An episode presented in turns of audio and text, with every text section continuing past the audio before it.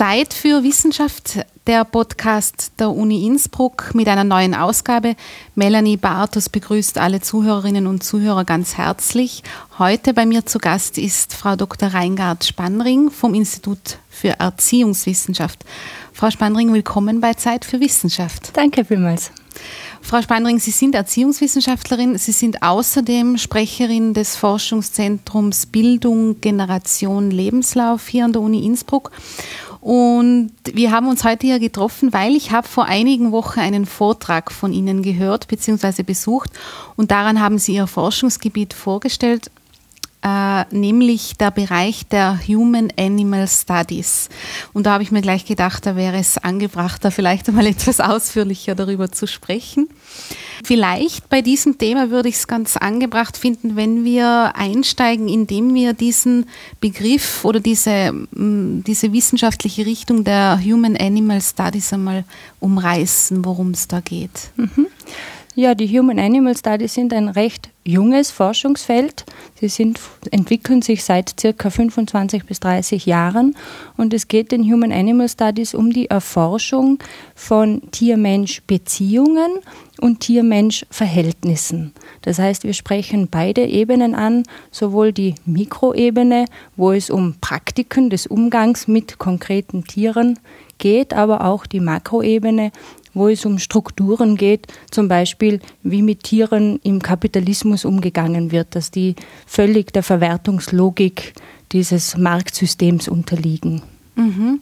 Also das, mm, wenn man das jetzt auch sich den Begriff ansieht, es geht um um menschliche äh, oder um nichtmenschliche Tiere und menschliche Tiere. Allein schon diese, diese Begriffe, glaube ich, sagen ja schon einiges aus, oder? Mhm, ja, also die Human Animal Studies arbeiten sich auch ab an dieser Dichotomie zwischen Tieren und Menschen. Die Human Animal Studies sind ja entstanden aufgrund von drei verschiedenen Impulsen. Ein Impuls war die Tierrechtsbewegung die sagt, Tiere sind fühlende Lebewesen, sie sind Subjekte, sie können handeln, sie können ihren Bedürfnissen zu einem guten Teil auch Ausdruck verleihen. Und wir müssen unsere äh, Vorstellungen und unsere Praktiken im Umgang mit Tieren entsprechend verändern und eine, pra eine ethische Praxis entwickeln. Ein weiterer Impuls für die Human Animal Studies waren die Forschungsergebnisse aus der Biologie und vor allem aus der Ethologie, die genau auch das unterstützen, weil die auch immer mehr in ihren Forschungen darauf kommen, dass Tiere eben Subjekte sind und nicht einfach nur Forschungsobjekte, die man manipulieren kann und darf. Und ja, das ist eigentlich die Grundlage für die Human Animal Studies, sowie auch vielleicht als dritter Impuls die Veränderungen in unserer Gesellschaft.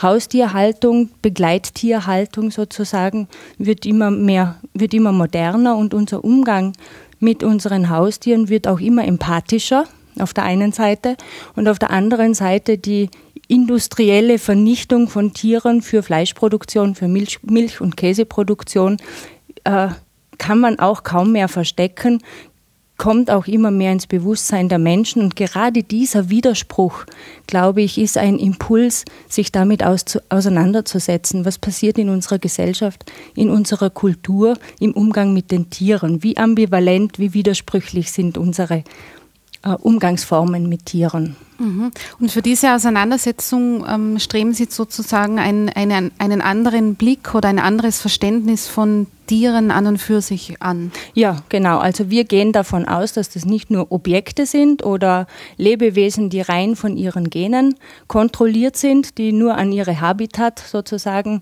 äh, angebunden sind und nichts Kreatives hervorbringen können, dass äh, die Eigenschaften, die wir nur Menschen zugeordnet haben für lange Zeit, auch durch die Forschung immer mehr sich herausstellen, dass sie auch teilweise den Tieren zugesprochen werden können. Die Grenze zwischen Tieren und Menschen löst sich ein Stück weit auf. Und, mhm. und in diesem Bereich, in diesem Feld, wo alte Vorstellungen vom Tier, diese Pauschalisierung des Tieres in Frage gestellt werden. Mhm. Und wie kann man sich das jetzt vorstellen, das, was Sie jetzt schildern, in einer wissenschaftlichen Auseinandersetzung? Wie, wo sind da die Ansatzpunkte? Auch in, das klingt ja sehr nach interdisziplinären Arbeit. Das betrifft ja nicht nur eine Disziplin oder wahrscheinlich auch nicht nur die Erziehungswissenschaft. Nein, überhaupt nicht. Das ist richtig. Das ist ein interdisziplinäres Feld, äh, bestehend aus allen geistes- und sozialwissenschaftlichen Disziplinen, die wir haben. Äh, etwas unterbelichtet, würde ich jetzt einmal sagen, ist noch das Verhältnis zu den Naturwissenschaften. Aus meiner Sicht bräuchten wir noch viel mehr Kooperation mit zum Beispiel Biologie und Ethologie. Äh, die Human Animal Studies sind jetzt auf einem Stand, wo sie sich zwar berufen auf die Ergebnisse aus der Biologie und Ethologie, sie bauen darauf auf, aber der Fokus ist doch dann auf den sozialen Konstruktionen, den äh, gesellschaftlichen Umgangsformen mit den Tieren. Da würde ich mich, mir wünschen, dass längerfristig die Biologie und vor allem die Ethologie noch viel stärker in die Forschung eingebunden werden. Aber so wie der Stand im Moment ist, ist es geisteswissenschaftlich, sozialwissenschaftlich, interdisziplinär arbeitend. Wenn Sie sagen, dass Sie die Tiere als, als also diesen, wie wir gesagt haben, diesen Blick auf die Tiere, ähm, die Tierwelt ähm, sozusagen ein bisschen verändern wollen. Was würde das dann gerade in den Geistes- oder Sozialwissenschaften bedeuten, auch an allem, was an wissenschaftlicher Arbeit in dem, Hin in dem Hinblick bisher geleistet wurde? Das würde ja vieles verschieben wahrscheinlich. Ja, das stellt auch einiges in Frage an Grundannahmen, die wir bisher immer hatten. Ganz augenscheinlich stellt es diesen Dualismus zwischen Tier-Mensch in Frage. In weiterer Folge auch die anderen Dualismen, die damit verknüpft und verwoben sind, wie zum Beispiel Kultur, Natur, Geist, Körper. Das sind alles Dualismen, die sehr ähnlich gelagert sind und miteinander verwoben sind. Und die Frage entsteht dann schon, was, was bedeutet das, wenn, wenn wir zu dem Schluss kommen, dass das so nicht haltbar ist, dieser eindeutige Dualismus, was bedeutet das dann für unsere Theorien und unsere empirische Arbeit? Mhm. Hätten Sie da vielleicht ein Beispiel, wo das ganz, wo das greifbar wird, was das für Auswirkungen hätte? Ja, zum Beispiel in der Pädagogik äh, wird oft davon ausgegangen, dass kleine Kinder und Tiere etwas gemeinsam haben. Und das ist im Laufe der Geschichte auch unterschiedlich interpretiert worden. Die einen haben gesagt, ähm, Kindheit und Tierheit haben eine bestimmte Wildheit und Bestialität gemeinsam und Kinder müssen durch den Zivilisationsprozess lernen, sich zu disziplinieren und einzugliedern in eine Gesellschaft, sodass die Gesellschaft funktionieren kann. Also die, die Tierheit im Kind muss überwunden werden.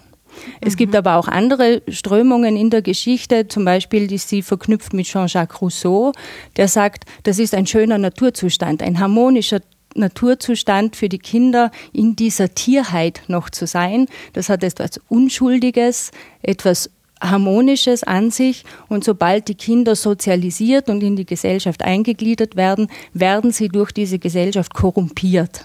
Also für Rousseau ist das etwas Problematisches. Aber trotzdem bleibt er bei diesem Bild, dass Kinder diese Tierheit überwinden und hinter sich lassen.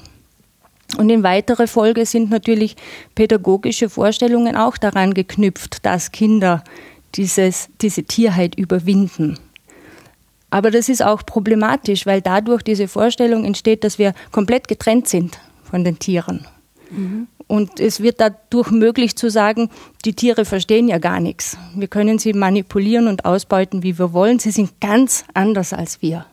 Mhm. Also es wäre aus unserer Sicht der Human Animal Studies schon sinnvoll auch hervorzustreichen, dass wir ganz viel gemeinsam haben mit Tieren. Und nicht nur Kinder, sondern auch Erwachsene. Und dass das produktive, kreative, schöne Dinge sind, die wir teilen und die dann aber auch dazu führen, dass wir uns überlegen, wie leben wir denn mit diesen Tieren zusammen? Was tun wir mit ihnen? Das hat natürlich praktische ethische Folgen dann. Mhm. Und da setzt dann die Erziehungswissenschaft an. Also das Beispiel, das Sie jetzt genannt haben, das ist dann auch genau das, wo in, in, in die Richtung, mm, in die es bei Ihrer Arbeit Ja, geht. das ist, damit beschäftige ich mich in meiner Arbeit. Ja, wie kann man zum Beispiel auch Lerntheorien denken, ja. die das mit berücksichtigen? Die meisten Lerntheorien sind sehr individualistisch orientiert. Wir haben die Vorstellung von einem solipsistischen Individuum, das aus sich heraus sich entwickelt, zum einem Menschsein, das sehr rationalistisch ist, sehr kognitiv orientiert ist, sehr autonom ist. Aber all diese Dinge können wir in Frage stellen und sagen, es geht darum, dass wir gemeinsam auf dieser Welt leben, mit anderen Menschen, mit an anderen Lebewesen und dass wir auch uns nicht entwickeln als einsames Individuum, sondern dass wir auch in unseren Entwicklungs- und Lernprozessen immer auch das spiegeln, was wir in unserer Umwelt, in unserer Mitwelt wiederfinden. Also das ist ein gemeinsamer Prozess des Hervorbringens, würde ich sagen. Ja.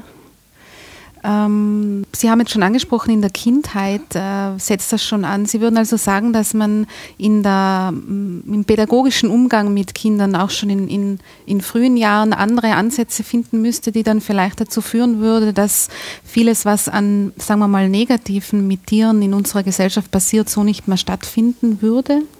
Verstehe ich Sie da richtig, dass da, dass da ähm, schon Ansätze gefunden werden müssen oder dass das überhaupt erst so ist, weil wir eben ein gewisses Bild von Tieren haben? Ja, natürlich. Die Kinder werden von Anfang an eigentlich schon in diese Gesellschaft hineinsozialisiert, indem man Tiere benutzen kann, ausnutzen kann, umbringen kann, dass das ganz normal ist und natürlich ist. Also wir nehmen das als etwas Natürliches wahr, so mit Tieren umzugehen. Wenn wir uns pädagogische Strategien überlegen, dass Kinder einen anderen Umgang mit Tieren lernen, müssen wir uns als Erwachsene aber auch überlegen, was bedeutet das für uns. Mhm. Also wir können nicht den Kindern einen anderen Umgang mit Tieren beibringen und wir selber bleiben aber gleich. Das, wir wissen aus Studien, dass Kinder zum Beispiel durchaus eigene moralische Vorstellungen zum Fleischkonsum haben. Viele Kinder sagen, nein, ich esse keine Hühnchen oder kein Schwein, das ist ein, ein Tier und ich mag Tiere.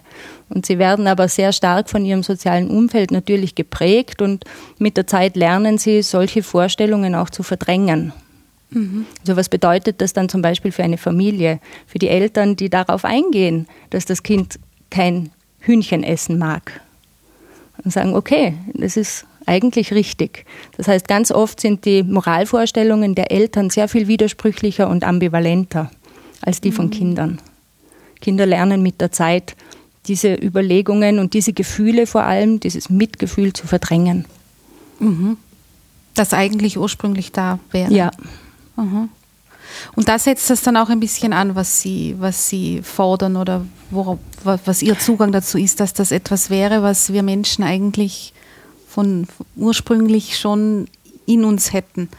Ja, ja, das weiter zu fördern. Ja. ja, diesen empathischen Zugang zu Tieren zu fördern und gleichzeitig aber auch gemeinsam zu überlegen, wie wir Praktiken, die unethisch sind, zu dekonstruieren und draufzukommen, ähm, wo ist denn da die Basis? Zum Beispiel ist eine Basis die Sprache. Die Sprache vermittelt ganz stark, was wir manipulieren können, wie wir mit Tieren umgehen können. Äh, zum Beispiel, wir essen manche Tiere, wir lieben andere Tiere und wir rotten manche Tierarten aus. Und das mhm. liegt aber nicht da an ihrer Biologie, sondern das liegt an unseren sozialen Konstruktionen dieser Tiere. Wir dürfen Nutztiere essen, zum Beispiel. Wir, wir dürfen ähm, ähm, wir dürfen Haustiere nicht essen. Da, da, tut man kuscheln, das ist okay. Mhm. Liebhaben ist okay mit Haustieren, aber nicht mit Nutztieren. Mhm. Also das wird von den, ist das das, was Sie meinen mit äh, disziplinierten Tieren, die von uns diszipliniert werden? Ja, das war unsere Ausgangsüberlegung für den Titel unseres Sammelbandes. Ja, genau, das muss man vielleicht vorausschicken. Tiere. Sie haben vor kurzem erst einen Sammelband herausgegeben, der den Titel Disziplinierte Tiere, Fragezeichen, ja, trägt, ja. wo Sie sich aus verschiedenen wissenschaftlichen Disziplinen mit den Human Animal Studies ja. auseinandersetzen. Ja, dieser Titel kommt aus dieser Überlegung, dass wir Tiere aus, mit ganz unterschiedlichen Mitteln disziplinieren. Und eine, ein Mittel ist die Sprache. Mhm. Also wir, wir benennen das Tier mit einer äh, Kategorie, also Nutztier zum Beispiel, und damit ergibt sich für uns, wie wir damit umgehen können. Mhm. Wenn wir anders auf das Tier zugehen, ohne diese Kategorie zu berücksichtigen, zum Beispiel wenn wir auf die Weide gehen und ein Kalb streicheln, äh, dann bekommen wir ein ganz ein anderes, äh, ganz einen anderen Zugang zum Tier, als wenn wir im Vordergrund in unserem Kopf haben, das ist ein Nutztier. Mhm. Und bei Haustieren äh, schlägt es ja dann häufig auch ins andere Extrem um, oder? Dass ja. sie gar nicht mehr wie Tiere behandelt werden. Ja. Oder nicht ja. mehr wie es ja. für sie. Obwohl einige Kollegen dann von einem emotionalen Nutztier sprechen. Ah, okay. Mhm. Ja, die Bandbreite der Möglichkeiten, wie man mit Tieren umgeht, ist von äh, einer Art von Vermenschlichung, die dem Tier auch nicht mehr gerecht wird, bis hin zu äh, das Tier gar nicht in seinen Bedürfnissen wahrzunehmen. Die Bandbreite ist sehr groß. Mhm. Können Sie vielleicht noch ein bisschen äh, ähm, detaillierter schildern, was Sie damit meinen, wenn Sie davon ausgehen, dass, dass Tiere Lebewesen mit eigenen Erfahrungen, Interessen und ähm, Gefühlen sind, wie Sie es vorher ähm, haben. Wie genau meinen Sie das? Worin, wie ist das einzuschätzen? Hm. Ich glaube, am besten kann man sich vorstellen, wenn man es diesen Zugang unterscheidet von dem Zugang, den, den man auch in der Umweltpädagogik beispielsweise hat, Tiere nur als Mitglieder einer Spezies zu sehen oder als, mit, als ein Wesen in der Natur. Dann gehen wir von, auf einer sehr systemischen Ebene auf Tiere zu. Äh, das erlaubt bestimmte Verhaltensweisen, bestimmte Überlegungen über Tiere, aber es sieht das einzelne Tier nicht. Und da ist, sind die Human Animals sehr stark, die sagen, na, man, kann, man kann nicht immer verallgemeinern. Auch das einzelne Tier hat seine Bedürfnisse äh, und das kann man nicht allein über die Kategorie zum Beispiel des Nutztiers oder des Haustiers oder der Spezieszugehörigkeit erkennen, was das Tier jetzt in, in einer Situation braucht oder äh, welche Erfahrungen das Tier macht und welche Bedeutung diese Erfahrungen für das Tier hat, haben. Mhm. Also es ist sehr viel individualistischer, woraus sich dann auch andere äh, moralische Anforderungen ergeben. Mhm. Wenn die Ökologie zum Beispiel sagt, wir müssen mhm. das Gleichgewicht in der Natur herstellen, es ist notwendig, Schädlinge zu bekämpfen, damit das Gleichgewicht erhalten bleibt, oder äh, fremde Tierarten kommen in ein Gebiet und bedrohen den, den ursprünglichen Zustand der und Zusammenhalt der, der Tierarten, die schon immer dort waren, dann sollen wir die ausrotten damit der, der, ursprüngliche Zustand erhalten bleibt. Das wäre jetzt aus Sicht der Human Animal Studies sehr stark zu kritisieren. Also auch solche Dinge wie invasive Arten? Genau, äh, ja. Wie würden Sie, was, was haben Sie da für einen Zugang dazu oder was würden Sie da, wenn Sie das bestehende Ökosystem sozusagen stören, was, was wäre da Ihr Zugang dazu? Ja, eine, ich glaube, eine abschließende äh, Lösung habe ich nicht. Mhm. Äh, meiner Meinung nach müsste man sich dann auch in so einer Diskussion unterhalten, wie kommen wir zu dem Bild, dass etwas ursprünglich ist und dass es vor allem, dass es so bleiben muss. Mhm. Also ich denke, man müsste sehr viel dekonstrukt konstruktivistischer vorgehen und solche Vorstellungen auch ab und zu mal äh, dekonstruieren und dahinter schauen, warum glauben wir denn, dass etwas so bleiben muss, mhm. wie es ist. In unserer Welt verändert sich ständig was und auch die Natur, in der Natur verändert sich von alleine manchmal der Zustand. Warum haben wir ganz strikte Vorstellungen, wie Natur zu sein hat und wie es nicht zu sein hat? Ja. Das ist ja auch historisch gesehen, hat sich das verändert und wird sich auch wieder verändern. Mhm, das sehen Sie auch so, wenn man sagen kann, und an manchen Punkten kann man das, glaube ich, durchaus äh, mittlerweile sagen, wenn man zum Beispiel das Stichwort Klimawandel einbringt, dass ja dann der Mensch unter Anführungszeichen durchaus schuld daran ist, ähm, dass gewisse Veränderungen passieren, wie es mhm. zum Beispiel ja auch bei, wie wir jetzt gesprochen, angesprochen haben, invasiven Arten dann der Fall ist, dass es quasi menschliches Verhalten dazu führt, dass solche Dinge dann erst geschehen. Da würden Sie ein Eingreifen ähm, in dem Sinn auch nicht. Ach, doch, doch, doch. Ich denke mal, die Risiken, auf die wir zugehen, auf einer globalen Ebene, die sind sehr stark da. Und das muss man natürlich diskutieren. Mhm. Wie müssen wir uns und unser Verhalten verändern? Wie müssen wir unsere Systeme verändern? Äh, und schauen, auf, auf wen sich diese Veränderung wie auswirkt. Das ist ja nicht auf der ganzen Erde gleich die Auswirkungen der globalen Erwärmung. Wen betrifft es, wen betrifft es weniger, wie und was kann man machen auf globaler Ebene, aber möglicherweise auch auf äh, lokaler Ebene. Mhm. Und da sind sehr stark zum Beispiel unser Massenkonsum zu hinterfragen dieser, dieser Fleischkonsum. Jetzt sind wir, glaube ich, im, im Westen bei 80 Kilo Fleischkonsum pro Person pro Jahr und das wird noch weiter steigen, laut Prognosen, auf 90 Kilo bis 2020. Also das ist ein enormer Fleischkonsum, der hauptsächlich in Massentierhaltung äh, mhm. abgedeckt wird oder über Massentierhaltung abgedeckt wird. Das ist nicht nur ein enormes tierethisches Problem, sondern auch ein ökologisches Problem. Mhm. Die Massentierhaltung trägt zu allen größeren Umweltproblemen bei, die wir kennen. Ja. Und da muss man sich schon fragen, äh, was können wir tun? Ich denke mal, die Lösung liegt auf der Hand, aber wie kommen wir dahin? mhm. Fleischkonsum wieder zu reduzieren. Und das ist aber eingebettet in kulturelle Praktiken, in Identitäten, die wir auch ausgebildet haben, auch in der Überzeugung, dass wir jederzeit alles konsumieren können müssen, was wir wollen. Also das sind Ideologien da, da ist auch das, äh, das Wirtschaftssystem natürlich dahinter. Da gibt es die Firmen, die äh, ungemein profitieren von Massentierhaltung. Ist ja auch ein Wirtschaftsfaktor. Ein da ist ein riesiges enormer. wirtschaftliches mhm. Interesse dahinter. Ja. Ja.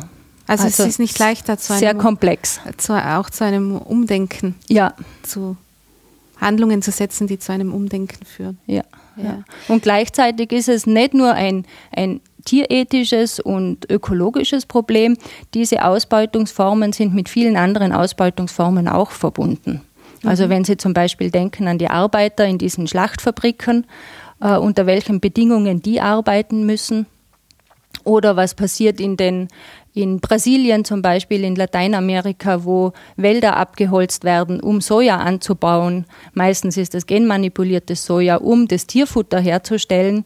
Die Leute, die dort ansässig waren, werden teilweise enteignet. Der Boden erodiert, dann kommt es zu Migrationsbewegungen. Also es ist wirklich immens komplex. Mhm. Wie ist denn die wissenschaftliche Arbeit in einem Themenbereich oder in einem Gebiet, das sehr stark äh, zwangsläufig mit ethischen Vorstellungen arbeitet, weil Wissenschaft immer Objektivität mhm. für sich beansprucht? Das ist für uns auch ein großes Thema, weil äh, es in der Wissenschaft gefordert wird, dass man ich sage jetzt unter Anführungszeichen, objektiv mhm. arbeitet. Für mich ist es wichtig zu sagen, dass es in diesem Sinne nichts Objektives gibt, dass wir immer unsere Vorstellungen haben, die halt meistens nicht expliziert werden. Welche Grundannahmen haben wir, welche Weltanschauungen haben wir und wie fließen die in Forschungsprozesse ein? Äh, mein Weg ist, das zu explizieren und zu sagen, mhm. ich gehe von dieser Annahme aus und das bedeutet dieses und jenes. Mhm. Und dann gibt es natürlich andere Zugänge, die dann auch vielleicht zu anderen Ergebnissen oder anderen Schlussfolgerungen kommen. Ja. Und das muss man aber, glaube ich, diskursiv behandeln und darüber sprechen. Also Sie liefern schon auch viele Diskussionspunkte mit dem, was Sie einfach einmal, sagen wir mal so, klarstellen oder zum, zur, zur Diskussion stellen. Ja, meine Intention ist eindeutig eine gesellschaftskritische. Gesellschaftskritische Intention. Mhm. Was haben Sie denn für ein Gefühl, ähm, wie das, wie, wie, wenn Sie allein schon schildern, Ihre Sicht auf, auf Menschen und Tiere und das Zusammenleben ähm, und das auf schon in Richtung einer äh, zu gehen, das auf, stärker wieder auf eine Ebene zu stellen und nicht den Menschen als besser, wichtiger oder größer darzustellen. Ähm, wie, wie haben Sie den Eindruck, dass das funktioniert? Ja, wir haben eine Bewegung. Wir haben Tierrechtsbewegungen, Tierschutzbewegungen. Mhm. Teilweise äh, gibt es jetzt auch Bewegungen, die sich zusammenschließen, also Vertreter der Tierrechtsbewegung, der ökologischen, der Umweltbewegungen, äh, teilweise auch äh, aus, der, aus dem Feminismus die sagen, das sind lauter Verhältnisse, Machtverhältnisse, die etwas Gemeinsames haben, die miteinander verwoben sind und wir können nur zu Ergebnissen kommen auf der politischen, auf der gesellschaftlichen Ebene, wenn wir das mit berücksichtigen, dass es so verwoben ist. Ähm, wie groß die Chancen sind, Gesellschaft wirklich grundlegend zu verändern, weiß ich nicht. Meiner mhm. Einschätzung nach sind wir da am Anfang. am Anfang. Und wenn man betrachtet, wie lange die Frauenbewegung gebraucht hat, äh, um zu ersten Ergebnissen zu kommen und welche Problemfelder wir immer noch bearbeiten in der Frauenbewegung, dann würde ich sagen, ja, das wird einfach ein jahrzehntelange ein jahrzehntelanges Bemühen sein um Veränderung. Solche Veränderungen kommen nicht mhm. äh, auf die Schnelle und ganz einfach. Ja. Wie würden Sie sagen, dass das auch etwas ist, von dem, wo Sie davon ausgehen, dass das äh, sozusagen global funktioniert? Denn ich glaube, die westliche Welt, wenn man gerade diesen Aspekt herausgreift mit Haustieren und, und wahnsinnig viel investieren in, in, mm, in diese Tiere und auch eine Erhöhung sozusagen, die, die, wie Sie selber schon gesagt haben, den Tieren dann oft vielleicht gar nicht mehr unbedingt gut tut, ähm, gibt es ja viele Teile auf der Erde, wo, wo solche Faktoren nicht wirklich eine große Rolle spielen. Ich würde sogar sagen, mehr, äh, der, der Teil der Erde ist größer. Ja, das glaube ich auch. Ja. Wie, sehen Sie, wie sehen Sie da diese, diese Unterschiede auch auf unserem Planeten, was, was die, die Sicht auf die Tiere oder die Funktion oder die Rolle der Tiere äh, sieht? Wie, geht, wie gehen die Human Animal Studies damit um, dass es da doch sehr un große Unterschiede gibt, oder? Mhm. Ja, ja, das ist bezeichnend, dass die Forschung vorwiegend aus den USA kommt, aus Kanada, Australien, mhm. jetzt erst in den letzten fünf bis zehn Jahren in Europa Fuß fasst. Das ist natürlich im Sinne Ihrer Frage bezeichnend. Das ist ein Problem, das jetzt, wie ich auch am Anfang gesagt habe, die Gesellschaft hat sich verändert. Das Verhältnis zu unterschiedlichen Tierarten hat sich verändert es ist expliziter geworden. Das ist natürlich in anderen Teilen der Welt nicht so. Ich habe Kontakt zu einer Tierrechtsorganisation in Taiwan und das war sehr ähm, informativ, mit denen zu diskutieren, wie sie die Lage sehen. Also sie stehen ja unter dem Einfluss westlicher Konzerne, die äh, Fleisch und Milch produzieren. Die sind massiv ihrer Werbung auch ausgesetzt. Und es ist natürlich auch äh, stärker da, dass die Menschen Fleisch konsumieren. Sie verdienen jetzt auch mehr in Taiwan, sie können sich mehr Fleischkonsum auch leisten. Dasselbe ist in Mainland China, also in, in China selber. Und langsam beginnen an den Rändern dieser Kulturen auch menschenkritischer zu werden. Also es entsteht auch in, in Taiwan und auch in China entstehen Tierrechts- Organisationen, die sich auch damit beschäftigen. Was, was bedeutet das? Nicht in dem Ausmaß wie, wie im Westen noch. China hat sozusagen noch einen großen Aufholbedarf, um an unseren Fleischkonsum überhaupt heranzukommen. Aber der Trend ist da, ist eindeutig. Und damit werden aber auch manche Leute hellhöriger und werden auch sich beginnen zu engagieren. Mhm. Also insofern diese Länder einen ähnlichen Weg durchmachen wie der Westen, wird das garantiert auch kommen. Mhm. Sie sehen jetzt auch aus Ihrer gesellschaftskritischen Perspektive die, den Fleischkonsum als das ganz wesentliche Problem. Ein wesentlicher Punkt, ja. ja. ja. Natürlich könnten wir auch anfangen, darüber nachzudenken, über die Labortiere, ja. die für unsere Forschungszwecke äh, missbraucht werden, gebraucht werden, ausgenützt werden, die auch millionenfach sterben pro Jahr ähm, ja, das ist natürlich auch ein riesiges Gebiet, mit dem man sich auseinandersetzen kann und soll. Mhm. Haben Sie in irgendeiner Weise Verständnis dafür, dass manche Menschen sagen, dass die Menschen doch jetzt ganz banal formuliert äh, wichtiger sind als Tiere, dass wir eher zum Beispiel, jetzt haben Sie den Punkt Forschung angesprochen, wo wir, wo diese, dieses Verhältnis ja ganz klar dann herauskommt, dass wir Tiere dazu verwenden, um Dinge zu entwickeln, die uns dann helfen als Menschen. Ähm, haben Sie für sowas gar kein Verständnis?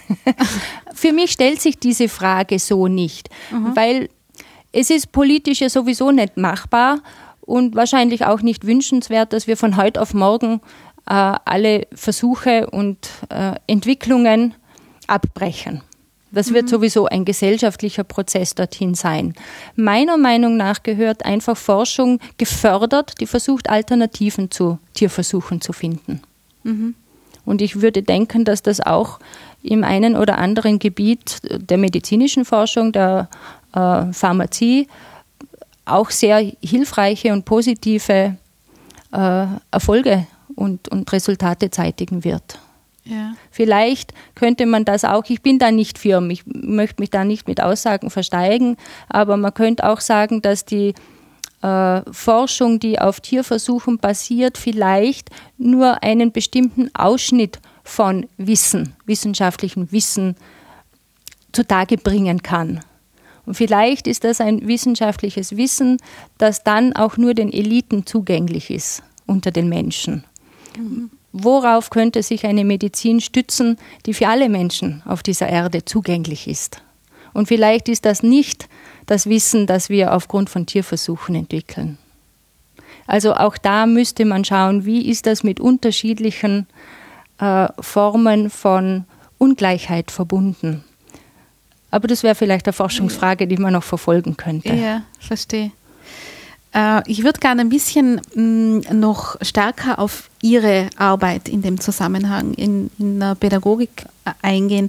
Äh, ich habe mich in der Vorbereitung auf dieses ähm, Gespräch habe ich mm, einige Dinge von Ihnen durchgesehen oder gelesen. Da ist die Massentierhaltung immer wieder Thema im im Hinblick auf pädagogische Konzepte, die darauf abzielen, ich weiß nicht, damit umzugehen oder mhm. das zu, das zu, ähm, zu verarbeiten. Wie meinen Sie das oder wie kann man sich das vorstellen in der Hinsicht? Meine Frage ist, wie trägt das Bildungssystem dazu bei, dass solche Machtverhältnisse und Ausbeutungsverhältnisse ständig weitergeführt werden? Mhm. Was tut das Schulsystem, was tut das Bildungssystem unbewusst, um das weiterzutragen. Und da gibt es noch eigentlich viel zu wenig Forschung, um das wirklich beantworten zu können. Es gibt nur einige Hinweise, äh, zum Beispiel, wie wir zuerst gesprochen haben über die Objektivität in der Wissenschaft. Die Kinder in der Schule werden disziplinär äh, sozialisiert sozusagen, weil die Schulfächer ja getrennt sind, Deutsch, Englisch, Mathematik, Biologie, das ist alles getrennt voneinander. Äh, und wir lernen innerhalb dieser disziplinären Bahnen objektiv, neutral, das heißt aber auch distanziert zu denken. Ein völlig anderes Schulsystem würde oder könnte man sich denken, dass das von gesellschaftlichen Problemen ausgeht. Mhm. Sagen, wir fühlen, wir haben das Gefühl, dass das nicht okay ist, so wie wir mit den Tieren umgehen. Was können wir tun? Wo liegt tatsächlich das Problem, wie können wir damit umgehen. Und dazu braucht es natürlich die wissenschaftlichen Disziplinen.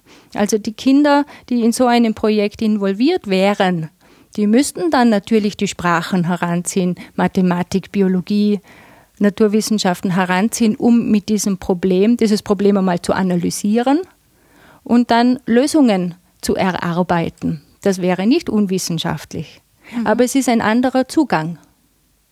Ich glaube, dass wir in der Schule das noch viel stärker ausbauen könnten, von Problemen auszugehen, zu lernen, überhaupt Probleme zu erkennen und dann von den Problemen ausgehend uns auch Wissen und Kompetenzen anzueignen und dann auch zu einer Veränderung von Gesellschaft beizutragen.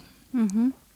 Aber im Moment ist die Schule, oder ich sage nicht nur die Schule, das gesamte Bildungssystem dazu auf, äh, daran ausgerichtet, dass wir Wissen erwerben, Kompetenzen erwerben, dass wir dann einfach funktionieren in dieser Gesellschaft, dass wir am Arbeitsmarkt funktionieren, dass wir als Konsumenten funktionieren, dass wir auch möglichst wenig in Frage stellen. Sage ich jetzt einmal provokativ. Mhm. Mhm. Ja, durchaus. Aber letztlich doch auch sehr wenig in Frage stellen, was schlechten, sagen wir mal ganz banal, schlechten Umgang oder eigentlich untertrieben schlechten Umgang von Menschen mit Menschen. Ja, das ist damit auch verbunden. Wie, ja. wie bringen Sie das betrifft? Also wie bringen Sie, ähm, das würde ich gerne noch ein bisschen herausarbeiten, wie bringen Sie das dann unter einen Hut? Weil ich glaube, es geht Ihnen ja nicht darin, darum, äh, dass der Mensch sich komplett zurücknimmt oder sich nicht, äh, dass auch das, das, der Umgang von Menschen, zwischenmenschlicher Umgang, ähm, sich ändern könnte durch das, wie Sie die Gesellschaft sehen. Mhm. Ist, ja, das wäre das mir ein sehr, sehr wichtiger Aspekt, ja. herauszuarbeiten, dass diese Machtverhältnisse immer miteinander verbunden sind. Ein Beispiel ist ja, äh, wie beschimpfen wir andere Menschen? Welche Worte gebrauchen wir, um jemand anderen herabzuwürdigen, zu beschimpfen, auszugrenzen? ganz oft werden da Begriffe aus der Tierwelt genommen. Du blöde Kuh, du dreckige Schwein, du blöder Hund. Mhm. Und uns da bewusst zu machen, dass diese Abwertung mit einem tierischen Begriff nur funktioniert, weil es eben normal und natürlich ist, dass Tiere abgewertet werden. Dass diese Abwertung der Menschen nur funktioniert, weil es okay ist, Tiere abzuwerten. Also das ist ja zuerst, mhm. dass Tiere schon abgewertet werden. Und, und dadurch können wir sie abwerten, die Menschen, indem wir sie mit Tiernamen belegen. Oder andere Formen, wie das äh, miteinander verbunden ist. Zum Beispiel, äh, dass wir äh, Menschen mit einem muslimischen Hintergrund, die Tiere schächten, äh, abwerten, weil das ist Tierquälerei. Das muss man hinterfragen.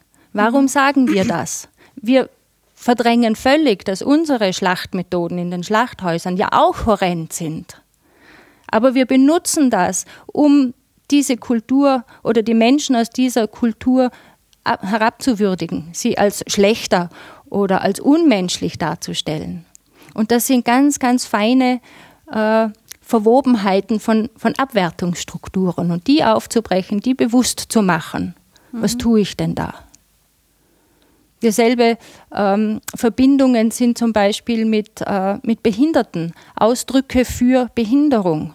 Jetzt ist es offensichtlich en vogue unter Jugendlichen zu sagen, das ist behindert, um auszudrücken, das ist blöd, das ist nicht cool, mhm. das ist behindert. Aber was steckt eigentlich dahinter?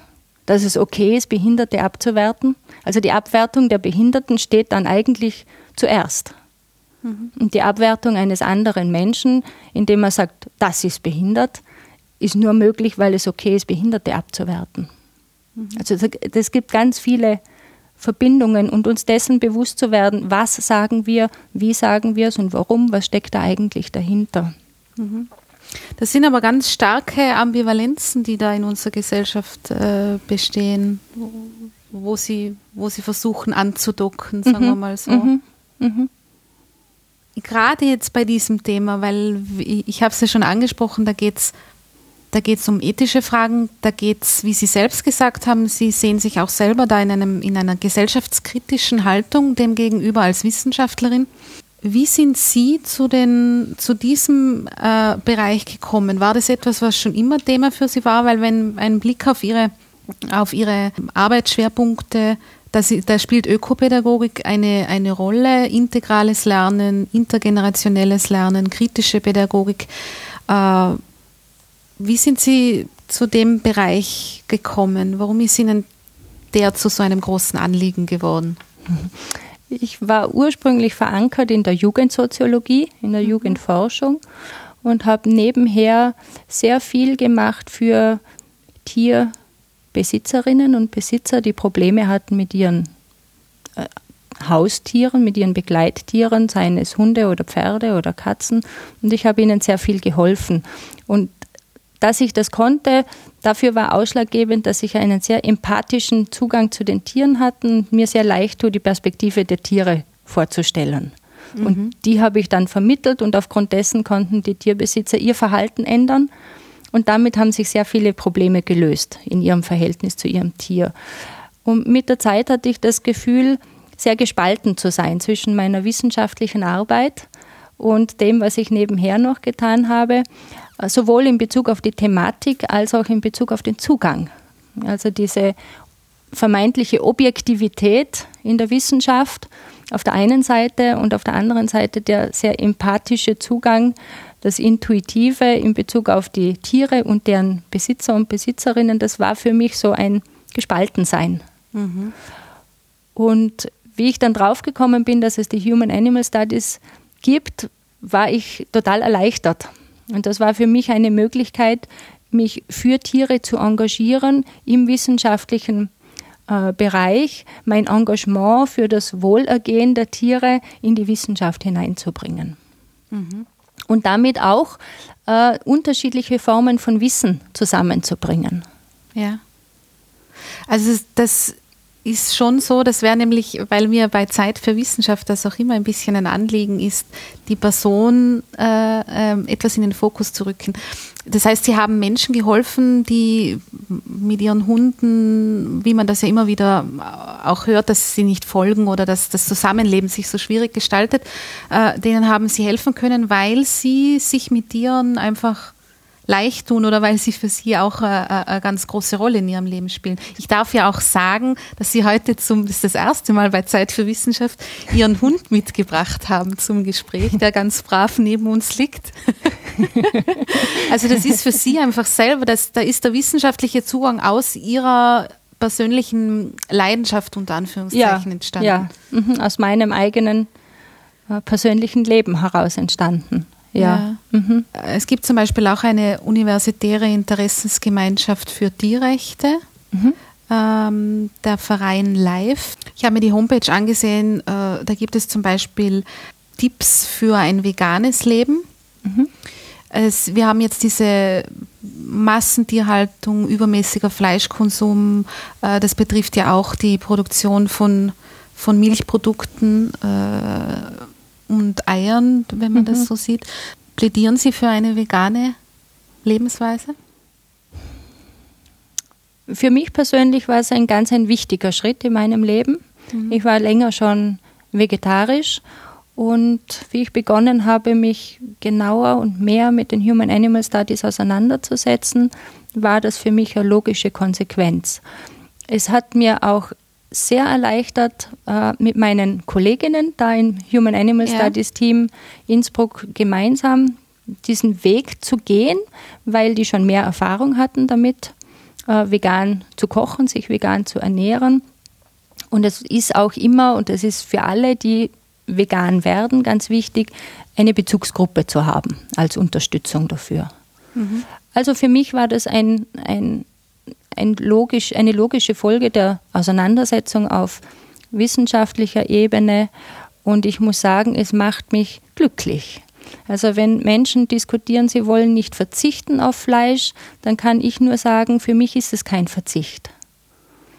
Es macht mich einfach glücklich, äh, wenn ich denke, es werden weniger Tiere geschlachtet, die werden nicht für meine Zwecke missbraucht und ermordet, ich habe ein gutes Gefühl dabei und ja, es, es macht mich glücklich, es macht mich authentischer und ich bin mit diesem Weg für mich persönlich sehr zufrieden. Ich erkenne aber durchaus an, dass es für viele Menschen eine riesige Herausforderung ist mhm. und dass Menschen unterschiedliche Wege gehen und auch an unterschiedlichen Stationen in ihrem Leben vielleicht auch aufgehalten werden. Selbst äh, wenn sie theoretisch der Überzeugung sind, das wäre gut, ist es praktisch nicht immer so ganz einfach durchzuführen. Und ja, das sind unterschiedliche Wege, die zu gehen sind und die honoriere ich in ihrer Vielfalt und Unterschiedlichkeit. Ja, also ist für Sie jetzt auch die, ähm, was jetzt das Fleisch betrifft, die Alternative, dass man das bei Personen äh, konsumiert, wo man weiß, dass es keine, dass es eine normale, sagen wir mal, Tierhaltung war äh, keine Massentierhaltung oder die ein angebrachtes Leben führen konnten, ist für sie trotzdem keine Alternative, ohne da jetzt so sehr in ihr Privatleben vordringen zu wollen. Äh, für mich nicht. Nein, weil ja. letzten Endes werden die Tiere umgebracht. Und dann, glaube ich, müsste man auch noch einmal genauer hinschauen, inwiefern wir da auch einer Illusion unterliegen, wenn wir sagen, das ist Biofleisch. Da muss man schon noch einmal genauer schauen, weil Biofleisch ist im Grunde genommen für uns gemacht. Weil wir sagen, das, ist, das sind gesündere Haltungsbedingungen, geben gesünderes Fleisch, also ist es gesünder für uns. Die, Überle die tierethischen, tierrechtlichen Überlegungen bei Biofleisch sind nicht immer ganz klar und vorhanden. Also mhm. Also da müsste man auch noch einmal im Sinne der Tiere nachfragen ob unser Image, das wir auch gerne haben, weil das schaut ja nett aus, die, die Werbeschaltungen mit dem kleinen Schweinchen da, das ist ja nett. Und diese Illusionen halten wir uns auch gerne äh, warm, mhm. weil wir uns gut damit fühlen können. Wir können konsumieren und uns trotzdem gut fühlen. Ja. Inwieweit das der Realität entspricht und inwieweit das tatsächlich für die Tiere etwas Gutes ist, äh, bleibt ein Stück weit offen ich will nicht in Frage stellen, dass das schon eine enorme Verbesserung äh, im Vergleich zur Massentierhaltung ist. Das ist schon richtig. Äh, Frau Speinring, bei allem, was Sie jetzt geschildert haben, äh, an, an, an, Ihrer wissenschaftlichen Herangehensweise, an auch sehr viel, wie ich das verstehe, persönlichem Engagement, was da dahinter steht und auch wirklich persönlichem Anliegen, dass sich in der Hinsicht was äh, verändern sollte, werden Sie oft auch vielleicht kritisiert für das, was Sie einerseits aufdecken oder ansprechen? Haben Sie das Gefühl, dass das mm, auch mit Kollegen vielleicht, äh, auch anderer wissenschaftlicher Disziplinen, ähm, als unangenehm empfunden wird oder, oder nicht die, die Wichtigkeit hat für andere, die es für Sie hat? Ja, natürlich. Hat das für mich eine Wichtigkeit und auch für meine Kolleginnen im Team eine Wichtigkeit, die es für die meisten anderen nicht hat. Das ist, das ist klar. Offene Anfeindungen habe ich bis jetzt noch nicht erlebt. Mhm. Das lese ich immer nur von Kollegen aus den USA, wie stark die angefeindet werden äh, und auch Konsequenzen tragen müssen im akademischen Betrieb an den Universitäten. Äh, das habe ich noch nicht erlebt. Ähm, ja, dass die Leute nicht darauf eingehen, was ich sage oder das belächeln, äh, das kann ich ertragen. Das wird auch sicher so sein und ich denke mal, es ist legitim, dass jeder seine, seine Forschungsschwerpunkte und Interessensschwerpunkte und auch ideologischen ähm, Perspektiven hat. Das gehört zu einer pluralistischen Gesellschaft. Mhm. Was, woran arbeiten Sie denn im Moment konkret? Was steht denn im Bereich der Human Animal Studies? Weil Innsbruck ist da, wenn ich das richtig einschätze, recht engagiert. Ja, österreichweit äh, sind wir ja. Äh, sozusagen das Aushängeschild für die mhm. Human Animal Studies. Es gibt in Wien noch das Messerli-Institut, das ist an der Veterinärmedizinischen mhm. Universität angesiedelt. Das, ist, das kommt mehr aus der naturwissenschaftlichen Perspektive heraus. Natürlich, wenn es mit der Wettmet zusammenhängt, geht mhm. es mehr um die Tiere selber, äh, während wir natürlich äh, uns beschäftigen mit dem gesellschaftlichen Umgang mit Tieren als junges, boomendes, interdisziplinäres Forschungsfeld ist da zu lesen in Ihrem äh, ja. Wo, was, was kann man sich denn vorstellen, weil Sie sagen, das, das nimmt jetzt stärker zu. Es mhm. gibt mehr Menschen, die sich auch als Wissenschaftlerinnen oder Wissenschaftler damit auseinandersetzen. Ähm, in welche Richtung geht das jetzt? Was haben Sie für einen Eindruck? Wo, wo geht die Reise dahin in diesem Feld oder was kann man da erwarten? Meinen Sie konkret in Innsbruck jetzt, was wir machen? Ja, also in Innsbruck natürlich mhm. äh, konkret bei Ihnen, aber auch mm, in, im Bereich der Human Animal Studies mhm. insgesamt. Also bei uns konkret in Innsbruck, wir machen sehr viel Lehre. Wir bieten jedes zweite Jahr eine Ringvorlesung an, die äußerst gut besucht ist. Mhm. Wir bieten auch Vertiefungsseminare zwischendurch an.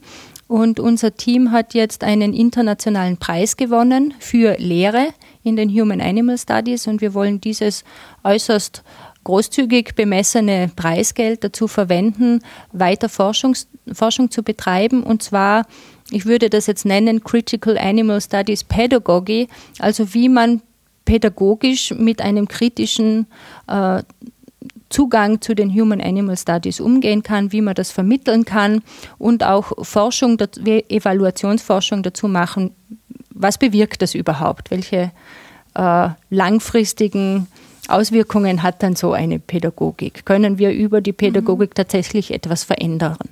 Mhm. Das ist unser, der eine Schwerpunkt für uns. Ich persönlich habe nebenbei noch ein Forschungsprojekt laufen. Da geht es um Lernprozesse im Verhältnis zwischen Menschen und Tieren, wo es um veränderte Moralvorstellungen geht. Und zwar nicht in Bezug auf Nutztiere, sondern jetzt einmal primär in Bezug auf Pferde. Also was ist meine Vorstellung? Wie kann ich dem Pferd gerecht werden? Welche Bedingungen sind da? Welche kulturellen Praktiken? Welche strukturellen Bedingungen sind da? Wie passe ich meine Moralvorstellungen an? Wie widerspricht sich das oft mit dem Gefühl, das man hat für das Pferd als Partner, ja. als Akteur, als, als äh, ja, Tier, das auch seine Bedürfnisse ausdrücken kann, dass wir auch oft übersehen, diese Ausdrucksformen. Und wie, wie verändern sich dann moralische Vorstellungen und Praktiken? Also diese Lernprozesse möchte ich gern äh, herausfinden, beschreiben und analysieren. Das ist mein, mein großes Forschungsprojekt im Moment. Mhm. Warum Pferde? Eignen sich die für Ihre Fragen besonders? Ich hatte das sehr weit ausgefächert über unterschiedlichste äh, Tierarten und bin aber zu dem Schluss gekommen, das ist viel zu heterogen. Mhm. Ich muss jetzt einmal mit den Pferden anfangen und dann können wir schauen, wie sich das verändert, wenn man andere Tierarten dazu nimmt. Ja, das sind bestimmte Bedingungen, die wir da natürlich haben, unter denen wir Pferde halten können, bestimmte Vorstellungen, die wir haben, die auch historisch begründet sind in Bezug auf das Pferd. Das Reiten ist ja ist ja ein Nimbus, das Pferd ist ein Nimbus, mhm. ein Symbol für Macht auch ja. und Freiheit. Und ja, was passiert dann für das individuelle Verhältnis zwischen einem Pferdebesitzer und seinem Pferd? Was macht das aus? Und wie werden dann Moralvorstellungen oft einmal an den Rand gedrängt, aus unseren egoistischen Bedürfnissen heraus? Oder wie ist es auch äh, möglich, ein Pferd gut zu halten bei uns. Grundstückspreise, landwirtschaftliche Gründe ja. sind teuer. Äh, Heu, gutes Heu zu bekommen ist schwierig. Äh, die Einstellbedingungen, gerade bei uns in Tirol, sind oft einmal sehr, sehr schwierig. Äh, ja, wo schaut man dann absichtlich nicht hin, damit man nicht sagen muss, eigentlich ist es in Tirol unmöglich, ein Pferd pferdgerecht zu halten, zum Beispiel. Ja. ja.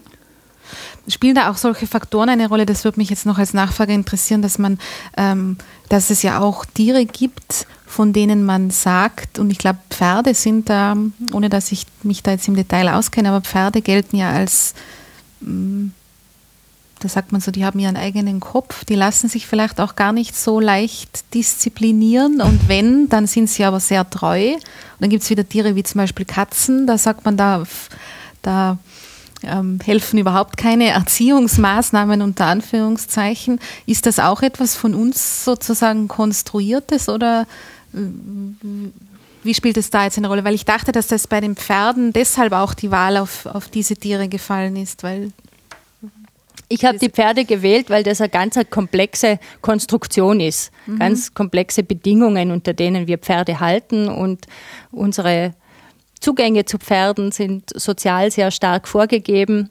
Und dann zu schauen, was ist dann noch möglich, um auf das Pferd als den, den anderen, den Partner tatsächlich eingehen zu können, aus diesem Machtverhältnis heraus. Das war für mich sehr spannend. Etwas, das bei Katzen nicht unbedingt so in dieser Komplexität gegeben ist. Natürlich kann ich auch eine Katze in der Wohnung einsperren, weil ich sie jetzt haben will oder weil ich Angst davor habe, dass sie auf der Straße und das Auto kommt. Das sind ja legitime Ängste auch, die natürlich mhm. auch rahmen, wie wir dann mit der Katze umgehen. Mhm. Ja, es gibt Studien, die sich damit beschäftigen, welche Tierarten welche, welche Typen von Persönlichkeiten unter Menschen anziehen. Also wer sind die typischen Katzenmenschen, wer sind die typischen ja. Hundemenschen. Das ja. gibt es schon auch, ja. Ich denke, die unterschiedlichen Tierarten bringen natürlich auch unterschiedliche äh, Kompetenzen und Eigenschaften in eine Beziehung mit ihnen mit. Es ist manches mit Hunden möglich, was natürlich mit Katzen nicht möglich ist. Und dann ergibt sich schon eine ganz bestimmte Dynamik, die, die da eben vorkommt und bei anderen Tierarten nicht vorkommt. Da mhm. gibt es natürlich große Unterschiede. Ja. Um, Unterschiede vielleicht auch in dem Sinne, von welchem Tier wir sprechen. Also wir haben jetzt von Pferden, Katzen, Hunden, Schweinen, Kühen gesprochen. Ich meine, die Tierwelt ist ja wesentlich reicher. Das geht dann auch in, in wenn man mal zum Beispiel in die kleinere Welt hineinschaut, wenn es um Spinnen, äh, Fliegen, sonstige äh, kleine Insekten auch mhm. geht. Oder auch äh, Parasiten, die Schaden, zumindest aus unserer Perspektive, anrichten. Mhm. Wie, wie spielt, spielt diese, ganz, diese Welt auch eine Rolle?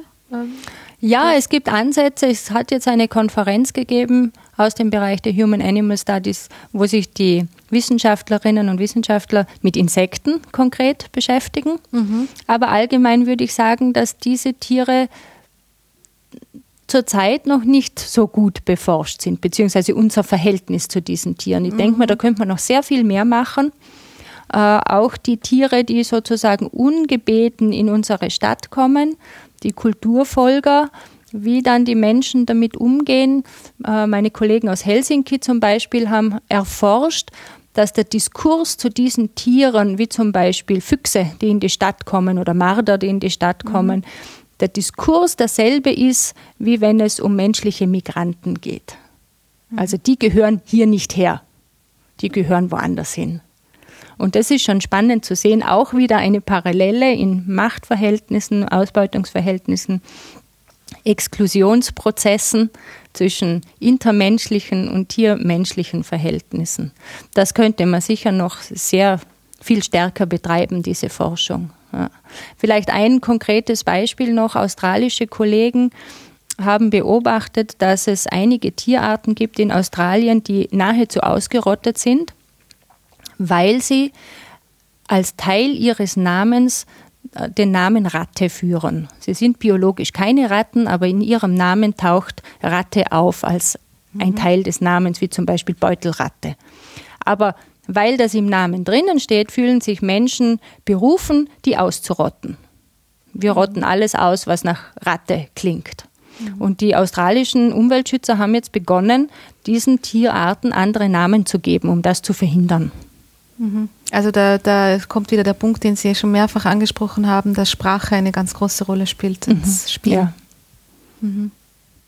Also hat offensichtlich nichts mit der Biologie des ja. Tieres zu tun, sondern mit unserer Konstruktion, ja. mit unseren Vorstellungen. Mhm. Also noch sehr viel Forschungsbedarf, Frau Spann. Ein weites Forschungsfeld Ein noch, weites, ja. Vielen Dank für das interessante Gespräch. Danke auch. Dankeschön.